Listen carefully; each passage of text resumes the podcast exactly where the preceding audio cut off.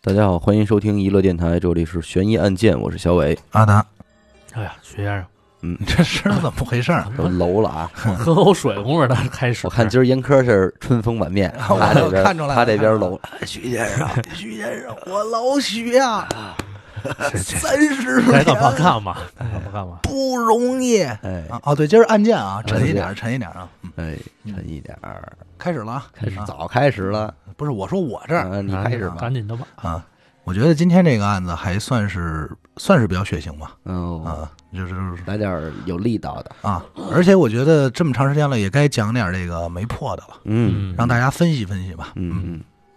咱把时间呢倒推到这个二零零三年嗯，十一月五号，嗯，地点呢是韩国，哦哦，韩国有这么一个位置叫报川市报川市，啊，报对川，咱们也只需要记住这么一个地名啊，嗯因为接下来也就是这么一个 地名的事儿，地名的事儿。这个报川市啊，它在韩国不是个大城市，嗯，啊没听过吗？没没曾听过，但是据说啊，好像特盛产米酒，就人家有哦自己的当地的这种产物啊。酒品，对对对对对，它属于它属于什么呀？它属于这种乡村式的城镇，嗯能明白吧？能明白嗯就是日本和韩国那种乡村式城镇，可能和咱们这儿的还稍稍不太一不太样。一样，咱那哎对对对边儿就是村儿，啊，对嗯对，就是村儿。它这个城市最大的特点是什么呀？就是基本上都是这个退役的军人或哦现役的军人为主，哦，基本上是这么一个大院儿嗯啊，对，这么一个居住群体啊。说白了，就比较适合咱们王祠在那儿居住对，啊。对，专见业面打招呼都是敬礼，经理那种，对，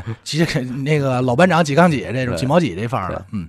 所以说呢，通过这些呢，咱们大概呢，就是咱们都能断推断一下，就是这个城市的治安是非常好的。这个小那镇肯定，不谁没不事儿上这儿来？不不敢在这儿滋事撒野儿去，对吧？啊，但是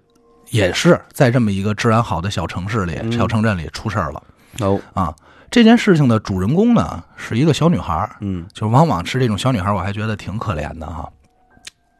叫什么名字呢？叫小雅，全名咱们就以后不再提了，对，对咱吧不？提了啊。无论国内国外的啊，对，这个是那天我跟那个阿达回我回去我说了，嗯没跟许梦说，就以后咱们录案件一律不用本人名字，嗯全都化名儿行就完了因为啊。怕说可能对死咱者们不尊重啊，咱们或者不给自己找事儿，对对对嗯对省得给人以画饼。对对对嗯。这个小雅呀，她是这个报川市某中学嗯，二年级的学生，对，换算成咱们这儿呢，也就是初二哦，啊，年龄十五岁也对得上。青春期，呃，青春期其实呃算是吧，嗯算是身高呢一米五五不高，那这发育不错 了。你要按这岁数来说，体重八十斤左右。嗯，身材不错哦嗯这，是吧？这个我我不好形容，反正长得不算很好看，但也是还可以啊，还嗯可，以。小我姑娘嘛，这看会了儿照片看不出好看来哎，啊。对对对对对，哎看不出来，嗯嗯。他这个当天晚上放学的时候啊，嗯因为韩国其实放学还挺早的，嗯，放学的时候他就和班里的四名同学啊，到其中一个同学家去玩儿，嗯这也很正常。正常。这小姑娘在一块儿就热热闹闹、高高兴兴的说玩会儿这玩会儿那的，嗯，陆陆续续呢就到了这个晚上六点嗯哦啊。该回家了呗。呃，对，因为说实话啊，哪怕到今天咱北京嗯晚上六点，冬天也没有也不算太晚。对，但是这个小雅呢，就一看这表说，哎呦六点了，咱得赶快走。嗯她比较紧张，为什么呀？她爸是一名现役的军人，哦，家管风的比较严。对严格家风极严嗯，啊，就是对他来说还有宵禁，就是有非门常强调纪律。对有宵禁和门禁时间，嗯嗯，就规定是六点必须到家。他这一看表，已经六点了嗯，就有点害怕。嗯嗯，他说：“咱赶紧走吧，姐儿姐儿几个。嗯”然后这小姑娘们说：“那就撤吧。嗯，”正好他们就从这个同学家出来。咱刚才说了，这小镇不大，对啊呀，也就是他们从这儿出来啊，必定是有同学之间是有顺路的。那肯定。最终呢，他们就一起走到了这个报川市小学嗯的，这个门口嗯，才分开。分散。这个时候呢，已经是这个将近六点出头了。嗯他呢一看晚了，赶快在这个六点十八分嗯，这是一个很准确的时间啊。嗯六点十八分呢，给他母亲打了一通电话，嗯，说什么呀？说不好意思，母亲，报告。对报告说，我今天确实回来晚了，嗯我马上回去抄个劲儿，嗯我就回去，大概不到十分钟就到家了。嗯，嗯我其实男朋友有事。 没有，不能说这话，哎啊嗯肯定。嗯然后他妈就说：“你赶快回来呗，要不一会儿你爸该揍你了，该嗯抽你了，是吧？”嗯，而且我还看了一下地图，这个报川小学呀，离他们家呀，无论怎么走啊，基本上八百米路程。嗯啊，八那百可米真是不远。你要那说十分钟10真分钟都用不了。嗯差不多。八百米什么概念啊？按中考体育女子考试对标准是满分三分三十八秒，对，嗯没错吧？没错，哎，而且啊，基本上咱中考啊，大部分女孩都能跑到，对，都能跑到，都能跑。到，没很很少说完全跑不到的。所以实际刚才你说的对，用不了十分钟。对这姑娘也是怕那什么，啊，对他这说点儿着急呢，说点富裕时间，对，说点复习，她时间她也更着急往回赶呀、嗯嗯可是没想到，嗯，自打收到这通电话以后，这女孩就没了。得，先是他爸他妈呀，在家呀，左等也等不回来，右等也等不回来，而且还很诧异，说我们家孩子可不是这孩子，没有过这事儿，对吧？嗯这时候就有点坐立不安了，就赶快出去啊，找去沿道，嗯，说这孩子哪儿去了？不是说十分钟吗？对吧？一直找到这个当天的晚上九点，嗯他爸决定报警吧。啊，出事儿了，但是这个韩国和中国不太一样，中国我记得好像是二十四小时之内失踪是不立案的，嗯对吧？小孩单算，嗯是吗？小孩单算最哈新应该是最近出来的吧？嗯啊，小孩反单正我知道，但是他们当时呢，警方呢接到这个报案呢，还是受理了。嗯，这时候呢，这个警察接到这报案呢，首先他也得分析一下，对他为什么呢？首先，一般来说啊，中学生失踪，嗯其实挺常见的，对，大部分啊离家出走，或者说跟朋友玩儿去啊了，对，跟朋友玩去了，所以可能算不上什么失踪，因为学生很有可能没有时间概念。嗯啊，除了这种情况下呢，那只剩另外一种，那就是被绑架了。嗯咱们这么说啊，咱们讲的案子是不少了。如果遭到绑架，第一时间是什么？就是他的父母、家长会收到一封信或者电话，没错儿，因为什么呀？要赎金，对对吧？但是呢，他父母呢，到此为止并没有收到任何电话，嗯所以也就基本上排除了这两种可能性，嗯嗯，那就剩一种了呗。嗯是什么？那肯定就是遇害。嗯如果说这个遇害啊，一般来说，嗯，它是有一个所谓的黄金的救援时间的，对，大概是什么呢？是一个六到八小时。嗯所以当时警察呢也是很快就派出去寻找，然后跟着这个父母，父母也叫着人，整个撒开网子在这儿找，但是啊，最终都是无功而返。嗯时间呢就这么一点点过去了，最终在这个十一月二十八号，也就是小雅失踪的第二十三天，嗯其实到这儿为止啊，咱们和听众大概就能知道，遭遇不测了，对，活不了了这人，这人肯定很难了，很难了。嗯，嗯这个警方啊，在距离小雅家八公里以外的地方嗯，有一些发现嗯，发现什么呢？发现很多小雅的私人物品，哦，还不是尸体，不是尸体，哎呀，只是发现了一些私人物品，嗯其中包括什么呀？书包，嗯，还有就校服，他们韩国小孩校服那种领带、嗯，手套，哦还有就补习班用的这些书包啊，别别这个笔记本啊、嗯听课证有有啊，名儿呗，这些，哎，许梦这说特好，正好就是所有这些有名字的地方啊，嗯都被撕了。哦，就是就是严谨到什么程度呢？严谨到了就是说作业本上，嗯除了他写的名字以外，只要在什么本上日记提到跟自己有关的名字，全给撕了，嗯。一点都没 留。但咱这说啊，这人也是假严谨，对对吧？对，严谨的也是假严谨。那反正是是给你撕这了。个嗯你撕了人也知道这是谁的，你还不如给烧了呢。嗯咱先不说这个物品是怎么失落的，嗯但是单纯一个小女孩自己走到这八公里，嗯，有点扯淡。对，八公里可不太近呢，对吧？还有你就不进了。时间呢又往后过了一个月，嗯，依然没有找到这个人的下落。哦，最终在这个十二月二十二号，警察呢在第一次发现小雅散落这些物品的这个垃圾堆附近啊，嗯，又发现了两个线索，嗯，一个呢是小雅的鞋子，哦，一个呢是小雅的手机哟。啊，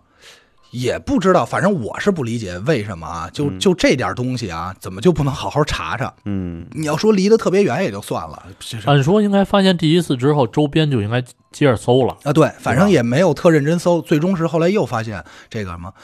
到这儿来看啊，其实咱们可以推断一下，这小女孩身上可不剩什么了，嗯，嗯，对吧？衣服应该还穿着呢。啊，对，衣服可能还穿着呢，但是她随身物品这可不剩什么了。嗯，也就是说这块儿很有可能不是案发第一地点，嗯，对吧？对嗯。而且警察还觉得有一些不对的是什么呀？嗯，首先就是他为什么会把这些物品散落的这么多，对，对吧？就是一般来说，咱们哪怕说是杀人或者说是绑架，其实不太愿意留下任何线索。对，嗯你都有功夫开到八公里以外的地方，你都带着人到八公里外，你为什么不能把这些线索直接打包扔了或者说你集中到终点，你再处理这些啊？东西对，就是这些散落。当时警察也觉得这个就有点不太对，，嗯比较奇怪嗯就特别像是随意撇那儿的，嗯，就是看垃圾堆啊，反正垃圾日就撇这儿了可你说他要随意撇，他就不应该撕名了，啊。对，对 吧？就反正就透着怎么着透，你都解释不清楚。嗯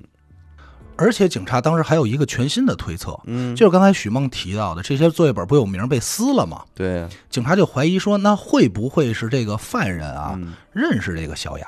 哎，所以才刻意的去把名字撕掉掩盖一下，掩盖？但是要按，但是就按常理来推，就按刚才你说的，我觉得就就特别扯淡。对，与其这样，就不如完全就那没什必么要，嗯完全是没脱必要裤。子放屁嘛，真是多此一举，脱裤子放屁。嗯，嗯时间呢再往后倒，一下就倒到什么呀？一下倒到了二零零四年嗯的二月三号，嗯也就是小姑娘失踪的九十五天后，啊，这就三个多月了。嗯嗯，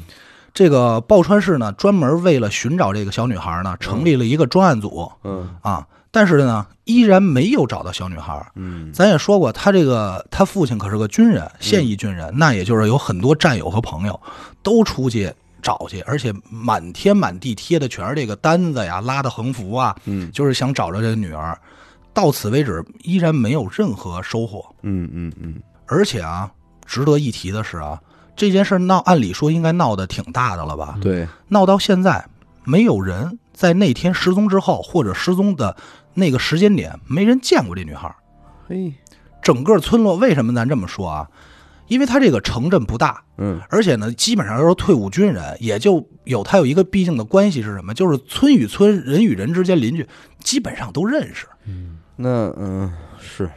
也但是就这么一个小的城镇认识没看见，而且六点多可不算晚，对，逻辑上应该是你也有人看见最后一面，比如说他朝哪个方向拐了或怎么着，都完全没有，也没有人选择那什么，所以大家都认为这个女孩算是什么？算人间蒸发。嗯，有点那意思，对，最终啊，在这个专案组成立的五天后，也就是小女孩失踪的一百天的时候，嗯，在这个距离肖雅家附近六公里的这么一个偏僻的下水排水渠、下水道的排水渠里，发现了一名死去的女性尸体。哎，这个尸体是死是一个什么情况呢？首先啊，这个排水渠不是一个圆口吗？嗯这个排水渠上头啊，被一个二十九寸的这么一个电视的纸盒给盖上了，给挡上了点儿，但是挡的也不是那种特严密的。嗯嗯二十九寸多大呢？也就是这么五十九乘四十四嗯这么一个尺寸，不是很大啊。然后呢，这个女性尸体是一个什么姿势呢？其实和你讲的那个下水道那个嗯，姿势有点相近，团着呢，呃，她上半身是攒着的，嗯然后下半身呢，腿呢是对着这个排水口，哦哦而且是一个上半身已经严重腐烂的一个尸体，而且一丝不挂。哦，一丝不挂，一丝不挂全裸的，对，说白了啊，要不就是除了下体以外，其实已已经有点看不出是人形了。哎呦，还有一些小的细节上的一些新的发现，就发现这个女孩这个指甲上涂着一些红色的指甲油嗯啊、然后警察又在这个附近呢发现了一个农民用的这个三叉戟的叉子，就那种、哦你知道吧？哦哦哦啊，嗯沙拉蒂，对，玛莎拉蒂，对，还发现了一些避孕套嗯和攒着的那些纸巾、废纸。嗯哎呦，到此为止呢，咱们第一时间认为那应该是找到了小雅的尸体。对啊，我我不这么认为，你不，你为什么呢？一个十五岁家教这么严的孩子可能会涂红指甲油吗？ 哎，你有点韩国警方的意思。哎，嘿，这行啊，行啊，，行，哎，他真的，他这我哎，西北，别西北里嗯面啊，没错儿，警察也就是因为通过他涂了指甲油，所以判断这不应该是属于小雅嗯的那尸就体不。能是劫匪说劫匪说了说涂上点儿，不能是吗？涂上烤香，哎，哎，反正警察当时没有那么想啊，只是单纯通过这个判断，这应该可能不是小雅的尸体。嗯所以呢，也没有第一时间做这些 D DNA 的这些判断。嗯他嗯是怎么判断的呢？因为在韩国这个国家，就是他说的，他们这个中学生是极其严禁去涂指甲油的，嗯而且这种严厉程度可能跟咱们国家就是校规那种还不太一样，嗯不太一样就是不许涂啊，但是你可能偷偷涂，嗯但是呢，依然存在着说可能偷偷涂的这种，但是又结合他父母嗯对这么严，说 属于是学校也不可能让他涂，家里也不可能让他他也没有背着头涂的机会，你知道对，啊吗？不能他妈上学路上抹完，完赶紧又给擦了。对， 这我觉得太难了。对，所以当时警察也很头疼，头疼是什么？说我们本身是调查这个小女孩失踪的， 就多又一发个现一个又他妈发现一尸体，你说这怎么办？嗯然后警察那说，那首先得先弄清楚这尸体就尸源到底是谁呗，嗯，就赶快想去采集指纹，但是发现呢已经不好采集了，没泡烂，了，呃，不是泡烂，因为咱说了，十一月、十二月这是一寒冬，嗯所以尸体啊已经被严重冻伤了，啊，所以他手就已经裂裂了，裂裂，他采取不了，所以警察就干了一件什么事儿呢？就选择先用热水把这手泡软了，嗯再采集指纹。嗯问题来了，采集指纹以后对不上。哦，什么叫对不上呢？因为在当时的韩国是这样，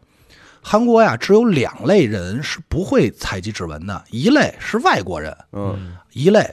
是未成年人。哦，嗨，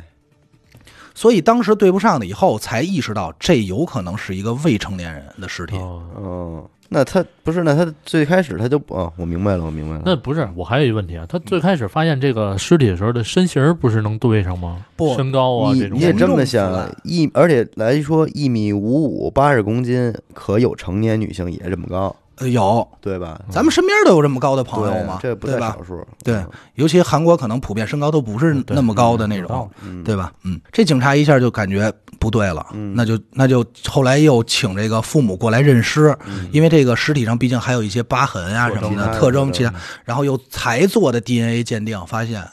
正是。正是是小雅本人。哎哦，所以这指甲油，你说会不会是人家当天这个小女孩们一块呃玩儿的的时候，哎，我刚才也想这点儿来着，嗯，抹来着，有可能啊，这个嗯咱们现在不太清楚啊。嗯但是呢，咱回到案呢，就是说，但是由于尸体的上半身啊，已经已经严重腐烂了，而且脖子上就是这些要害地方没有发现什么致死的痕迹，嗯而且身体上有很多被这个野兽撕咬或抓痕，嗯所以女孩的这个死因已经不好辨别了。嗯就因为可能会被吃了一些嘛，嗯但是警察呢也也很聪明，就是说，因为周边不是首先先发现尸体是一丝不挂的，然后又在边上发现了一些这个嗯避孕套，呃啊嗯避孕，套和纸，所以第一时间就联想到说这个小女孩强奸，应该是遭到了这个性侵，对，而且也一一丝不挂，对吧？就赶快拿着这些东西回去做一些化验嗯，DNA 化验，然后呢采集了一些，但是发现什么呢？这些东西啊跟案子没什么关系，嗯就是单纯的打野炮留下的嗯，啊，跟案子没什么那关系。起码避孕套里边别人的啊 DNA 也能，嗯保不齐是别人留下哦的，不是啊他对，的事就儿，不是他的事儿，哦，你明白吗？你想，如果要真是这就是一歹徒性侵这小女孩儿，都没必要带套的，都哦，对吧？我操！那你说这两口子 完全不知道他们在一个他妈旁边有一具尸体的地儿，对，就这儿我想的也挺冷的，你知道吗？啊，但是呢，这个咱们不得不说啊，就这条路啊，嗯正好是这村庄附近啊特别偏的一条路，没什么人走，没什么人走，后头就是山。据当地村民说呢，这地儿主要就是用来 车震的，就是玩的地儿， 对，，乐园，对，开心乐园 开心乐园。这就是我相信每个城市、每个地区啊都会有这一些都都这有种地儿，有吗？有有有。去过吗小咱这边伟是哪小伟是知道一些的，啊到时候我我知道吗？到时候让这个他推荐给的咱们听众啊，有的家有的私信问他啊，听我说一句话 啊。这话是怎么说来着？哪儿啊，都没家好， 都没家好，那也就是因为玩过了才总结出来的呗，对吧？嗯，还是回家好。所以在这儿啊，可想而知嗯啊，就是说一个场外啊，就是警察实际是拿了一些别人的 轻松回去调查了一下，但是咱不能嘲笑人家，不能嘲人家这我是们正经报案，我办我案没嘲笑啊，对我没嘲笑，我只是觉得这个有点有点有点胡闹。嗯然后后来呢，还又重新查了一下这个这个这个三叉戟这叉子，嗯啊，这个叉子呢是当地农民遗遗漏下来的，指向我知道 了，就是在干过完程农活儿，干完农活回来的时候，哎这哎呦呦呦，啪一撒手扔地，啊没没有啊啊一，时兴奋扔地，不知道啊，这这咱不好说啊。然后这个盖着这个纸箱子呢，是在哪儿来的呢？是周边这个一个电子饰品市场，然后一快递员送完电视，拆了包装就随便扔路边了。嗯后来被人用晕过来挡这个下水道口。嗯反味儿，没准儿。嗯对对对，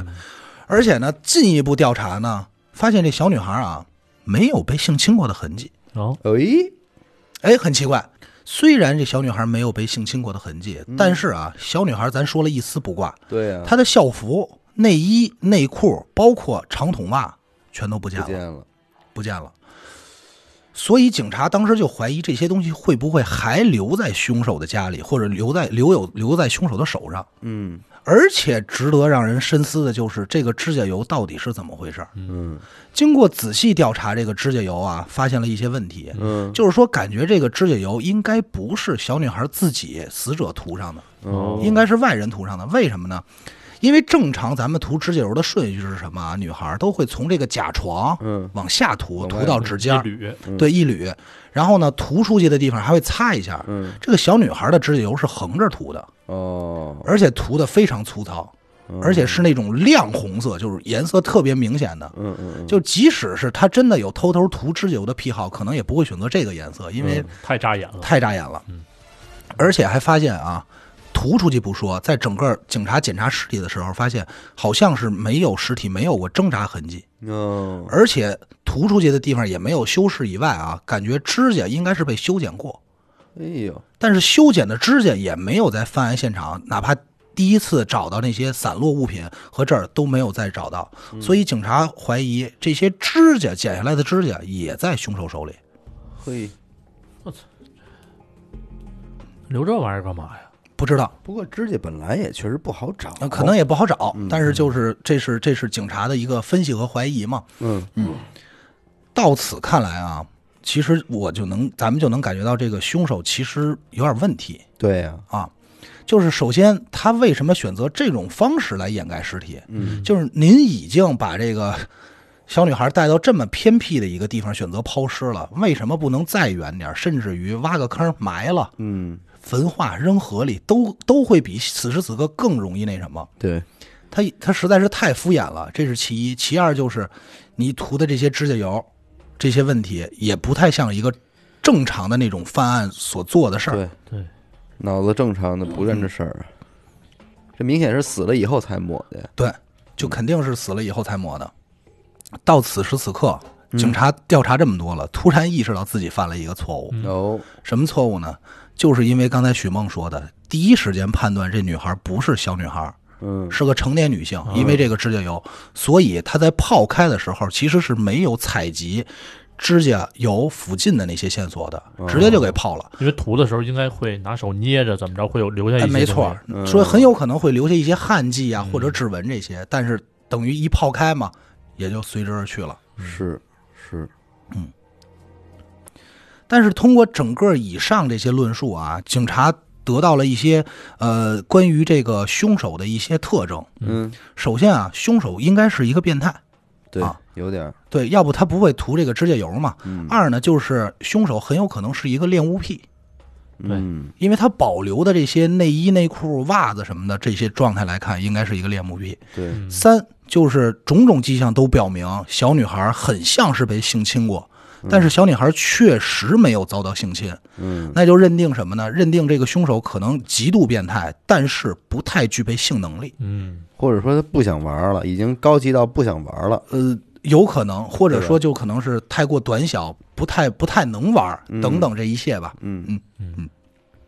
还有就是啊，分析这个犯人应该是一个比较老练的犯人，哦，为什么呢？因为你看啊，从作案到这个从案发时间开始，从这个小女孩到他们家只有八百米的路程。嗯，这八百米路路程，一没人看见这小女孩之后的行踪，二紧接着这小女孩就消失了，然后也没有任何下落，后来又出现在这儿，短短的十分钟之内能这么熟练做到这些的，应该是一个比较老练的人。对，嗯没说出来，应该是一个比较老练的凶手，嗯，至少这不是他第一次犯案。对，或者说是蓄谋已久，嗯嗯，这是警察推断出来的。嗯嗯后来呢，终于啊，是有这个村民向警察提供了一些线索，嗯，对，说在这个小雅失踪的当天啊，他看见过一辆白色的轿车经过，说他们因为村子很小，所以基本上挨家挨户谁家有车呀都知道，也对知道谁家的车。我也想是觉嗯得，，但是这车呢，他没见过。还有一个让他印象比较深的是什么呀？就是这个车开过去的时候，它的后车玻璃嗯是被一块黑布挡着的哦，啊，所以他是觉得那这确实就比较诡异了。呃比较诡异了，说不太正常，因为大晚上的你又不挡太阳，对吧？嗯。还有就是什么呢？比较让人就是让警察感觉比较比较这个不能叫诡异，就感觉不可思议的地方是什么呢？就是小雅在失踪的当天是给家里打过电话的，打电话的时间是六点十八分，嗯啊对很准确。这个一般的手机啊，警察说都会有这个记这个定位系统，嗯无非是什么 GPS 啊，或者无线网啊，或者是什么。对，但是一，如果是 GPS 这种手机一旦关机了，嗯，它就失去定位功能了。但是有一种定位方法是不会失去的，虽然嗯它不准，就是什么呀？它会跟周边的这些信号塔的基站有嗯一个定位，这个定位啊是每隔几秒手机自己发出一个信号和和这个呃对基站接一下，交有一个交互，嗯，而且在这种情况下，手机即使关机了也会有这个交互。嗯但是小雅的手机是在当时打完这电话以后，定位直接消失的，也就是说，她手机里的把电卡拔了池吧，和卡是被拿出来的。哎呦，专业啊，警察就说，就分析，在零三年那个时间啊，嗯其实很多当地老百姓是不太知道这个事儿的，那肯定啊，就是说白了，很多人到现在也不太清楚嘛。这个太专业了对。对，他说一般能知道这个的，不是从事这个行业，那就是具备这方面的知识。嗯，最终呢，警察在这个案子呢，一共调查了十一个月，依然没有任何突破。嗯，而且呢，还有一个警员就是在调查中没有结果嘛，就感到自己非常自责，最终选择喝农药自杀了。嘿，哎呦，自杀之前呢，还给这个小雅的父母写了一封道歉信，对不起，说这个，哎，对不起，说这个我们没能帮你找到您的女儿，然后没有找到凶手，实在抱歉，觉得特别自责。嘿，后来呢，警方也是越来越重视这个事儿嘛，就还发出公告说悬赏一千万韩币，也就是咱们人民币六万元左右啊。只要您能提供线索，有用的线索举报，我们就给您这就给钱钱。嗯，这都不是这个缉拿犯人了，对，但是最终也没有找到任何线索。嗯，这案子就这么一直拖拖拖拖到什么时候呢？拖到了今年的三月份，哎呦，二零一九十年，六年，十六年年。了，嗯，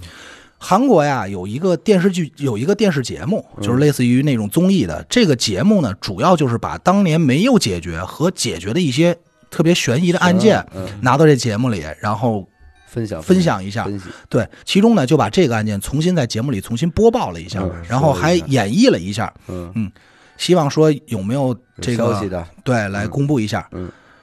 正好在此时候就有一个举报人说举报说，我可能知道当时是怎么回事儿。嗯有说我大概可能见过凶手。哦，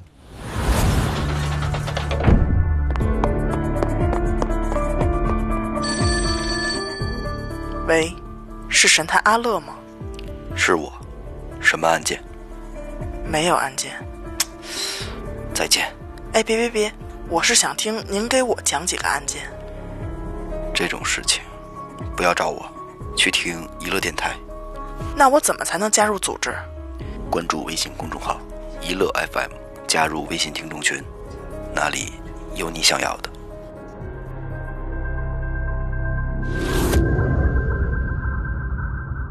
这个这个举报人呢是一个女性，嗯，但是她当年十六年前呢，她住在这个村子里，嗯哦，她是什么呀？她是一个大学生，但是呢，她在是在外地上学，所以每逢周末的时候才回到这个报川市的自己家里过周末。嗯嗯她是这么一个情况。有一天晚上呢，周五呢，她这个回到家里从学正校回来，回来，嗯正往家走的路上，哎，正这儿走呢，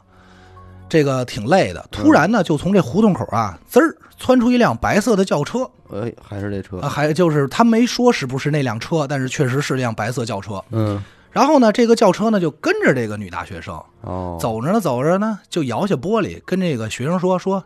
上车，嗯你赶快上车。嗯这女学生就说这哪儿他妈焊哪儿啊，嗯对吧？然后呢，但是呢，据她回忆呢，说这个这个司机啊，特别特别语气很强硬，嗯而且说话很严厉。嗯他呢也有点害怕，但是呢，最终呢就是踉踉跄跄的也就上这车了，他上了，上了，上了。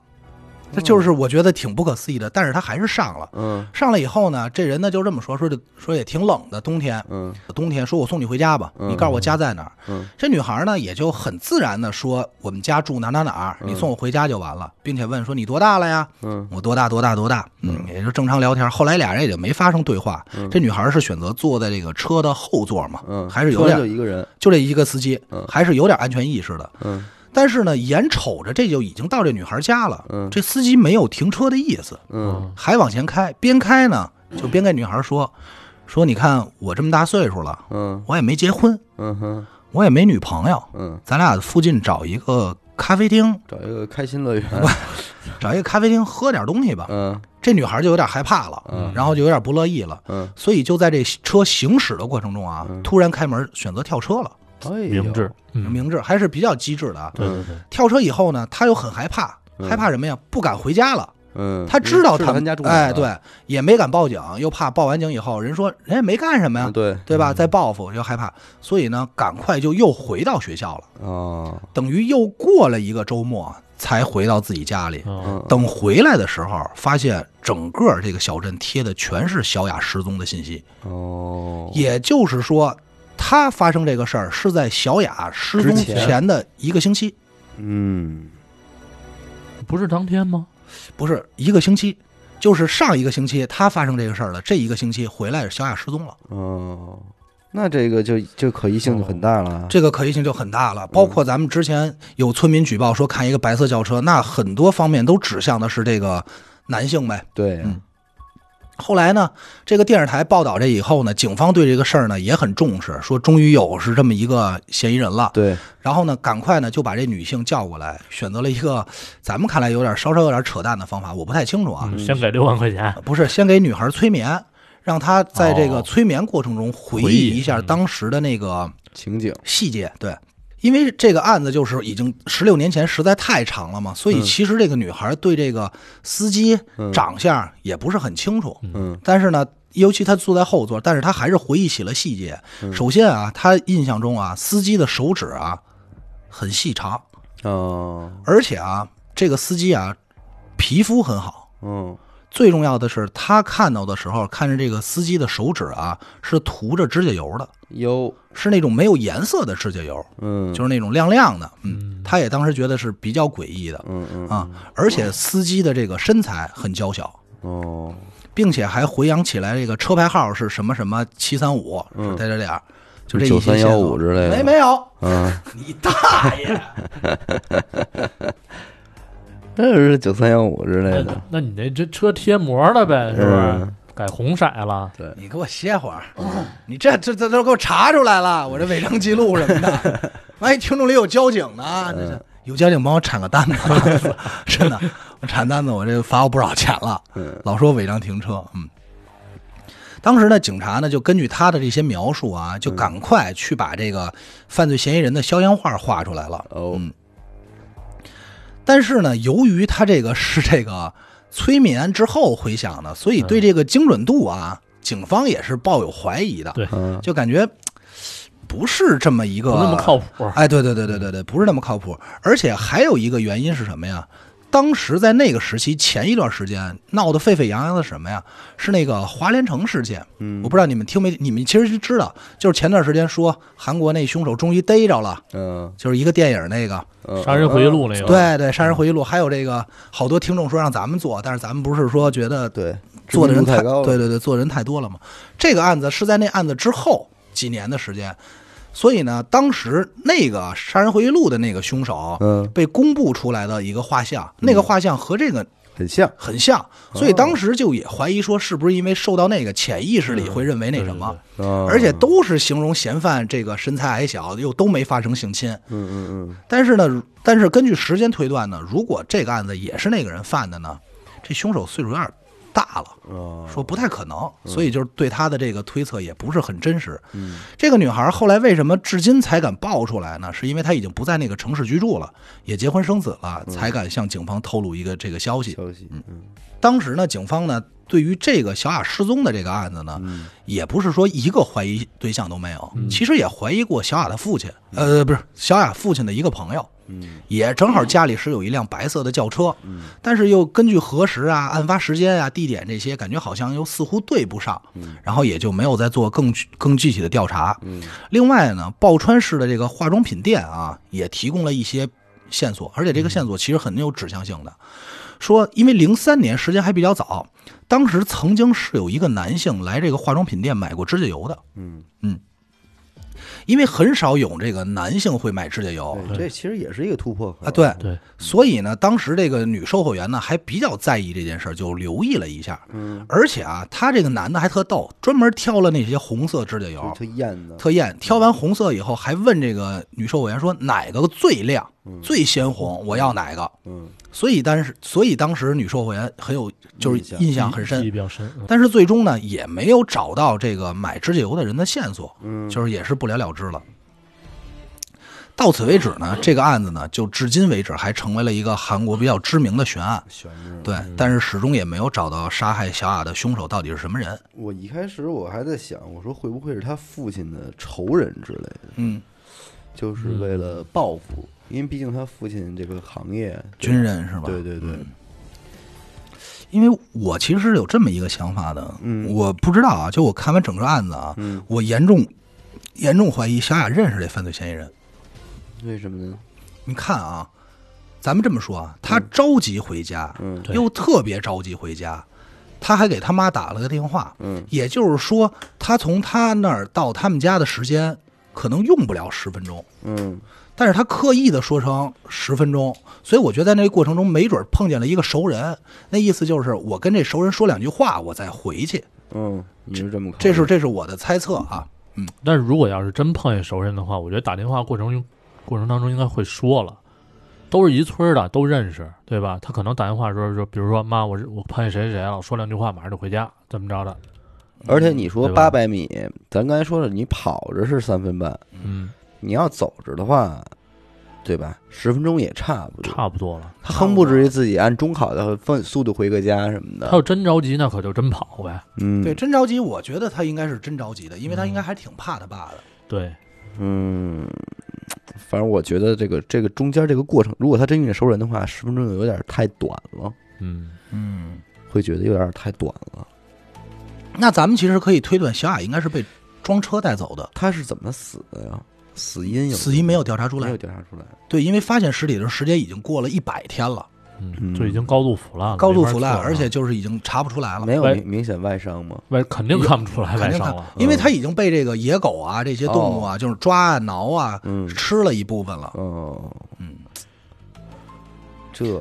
我我严重我我感觉是还是认识的，因为是这样啊，嗯，你在八百米的路程之内啊，他无论是怎么样，他村儿可不大，对，你要把一女孩迷晕了，再扛着这女孩走，嗯太过明显了。嗯，也就是这女孩可能会主动跟着这个人走，嗯嗯，所以我我从这点揣测揣测，我也觉得他俩可能是认识。嗯如果这个白色轿车说的是属实的话，嗯那会不会有这种可能？就是这个一个男性说：“那我送你回家吧，哎，嗯有可能。对吧？”嗯，然后遭遇不幸了，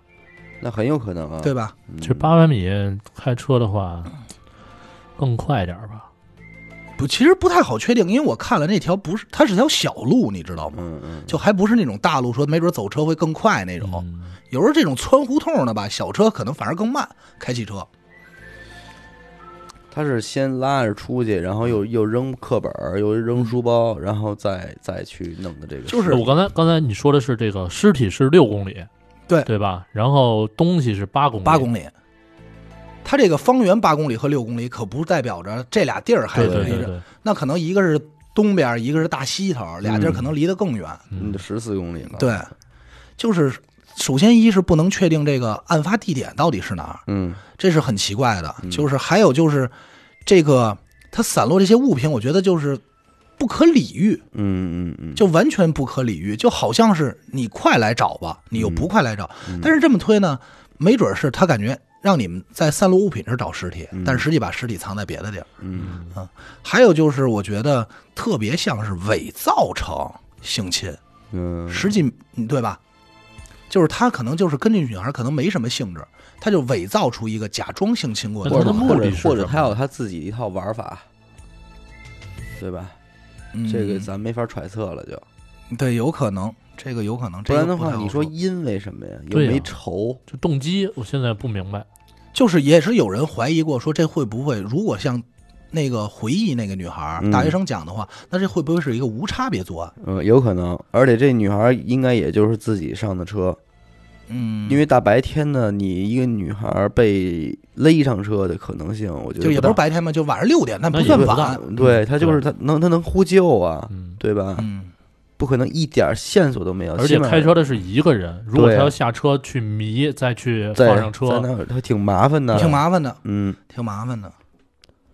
所以多半儿可能我不知道这个汽车零三年在韩国的普及率怎么样啊？嗯，如果普及率不是很高的话，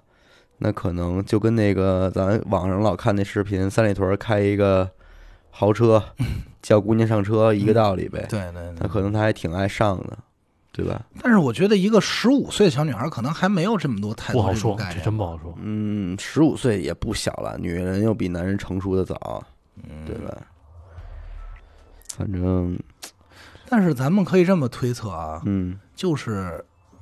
呃不应该。其实我原本想的是，是不是因为这个小女孩，就是刚才你说了，因为她发育的比较早，嗯初初二就已经一米五五了，嗯，所以会不会让这个犯罪嫌疑人以为她不是个学生？但是后来我想，那她可能穿会着，的但是我校服校书包服对，挺明显是个学生的。那那你这你觉得这对于嫌疑人来说是问题吗？我觉得嫌疑人保不齐什么呀？嗯上礼拜判这女大学生，嗯，哎，受挫了，觉得这么大的姑娘防范意识太强。下个嗯礼拜我弄一小的吧，或者说他在大街上只看见了这么一小子？那不应该放学点儿。你想想，而且那几个同学是在小学门口分散式的回家，嗯对吧？保不齐就撞上这个。就是你知道为什么我说就是无差别作案的可能性，在我这儿感觉不太大呢？嗯因因为啊，这种案子一般来说啊，咱们讲过这么多案子了，包括许梦讲那个傻子杀人案，就是强奸那些要饭的，嗯那个鸡奸那些，一般来说都会连续作案，对，但是这案子没有，感觉目的性特强，就为了这个小雅，然后完事儿以后就完了。那会不会是换地儿了呢？别的地儿也没报道、如果要是你看啊他有也没很后续，没有，他有这么多明显的特征，嗯就是又又分尸，就是物品和尸体分尸两地吧，嗯然后又是这个指甲赤油裸吧，啊嗯然后衣服嗯衣服吧，又是指甲油吧，又是不被性侵吧。其实类似的作案手法的话，如果警察发现，应该会马上和这个案子联想起来，嗯，但是也没有，嗯因为它流出来的特点太明显了。对，你要说只是单纯的勒死扔这儿，那可能能勒死的手法，警察很难判断，对对吧？对，而且我觉得他涂指甲油的目的，应该不是为了让警察误判他的年龄，嗯嗯嗯嗯嗯，就是他的喜好问题。我觉得应该就是他个人喜好问题。有点变态嘛。嗯，因为你想啊，如果是随那个无差别作案，他不可能先背着指甲油，然后来决定这到底是一成年人还是未成年人，我再给他抹，嗯，对吧？应该就纯是他个人爱好，而且可能还把这些剪下来的指甲和这些衣服都藏在自己家里，其实还是挺挺嗯挺膈应的。挺膈应。嗯行吧，咱们也让听众们来想想，对对对，对吧？然后咱们这一期又得抽抽评论了，嗯，抽的说是哪期啊？这回咱们要抽的是第一百六十一期《探秘轮回转世》这期节目的下方评论啊。我这个是 L I M 林啊，波段号是这个 F M 三六四二零九九五啊，这位听众这林好像也是买过咱东西吧，代购那边儿。应该是嗯，好像是来下一个你们徐梦， G L A D N E S S 嗯，啊，波段号波段号是 F M 九三三六八三四五。好，嗯下一个这个叫 M E 七 O 还是 M E 七零啊？嗯，啊，反都正一行圈儿，反正一圆圈反儿，反正一圆圈儿，然后波段号是 FM 幺二零幺五九九五八。哦好。嗯，然后我这边是 P P P P P P 嘿，一一一一一一，这名儿牛逼啊！就是五个 P 六个一，这位听众，嗯，波段号是 FM 五二零九二七六四。你来，呃，如意小郎君嗯，啊，波顿号，哦，这是个姑娘啊，弄半天啊嗯，如意小郎君，然后波段号是 FM 九二八七八零三八，嗯，好，那行，以上五位听众可以联系我们的微信号啊，娱乐电台，然后来领取您的这个现金红包奖励。嗯然后呢，同时这个这几天我们娱乐电台也在参加这个呃荔枝上面的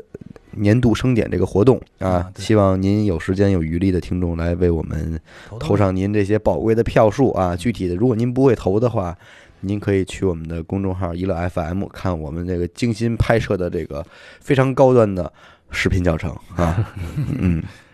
行，感谢您收听娱乐电台，这里是悬疑案件，我是小伟。阿达，许先生，哎，我们下期再见。再见。再见。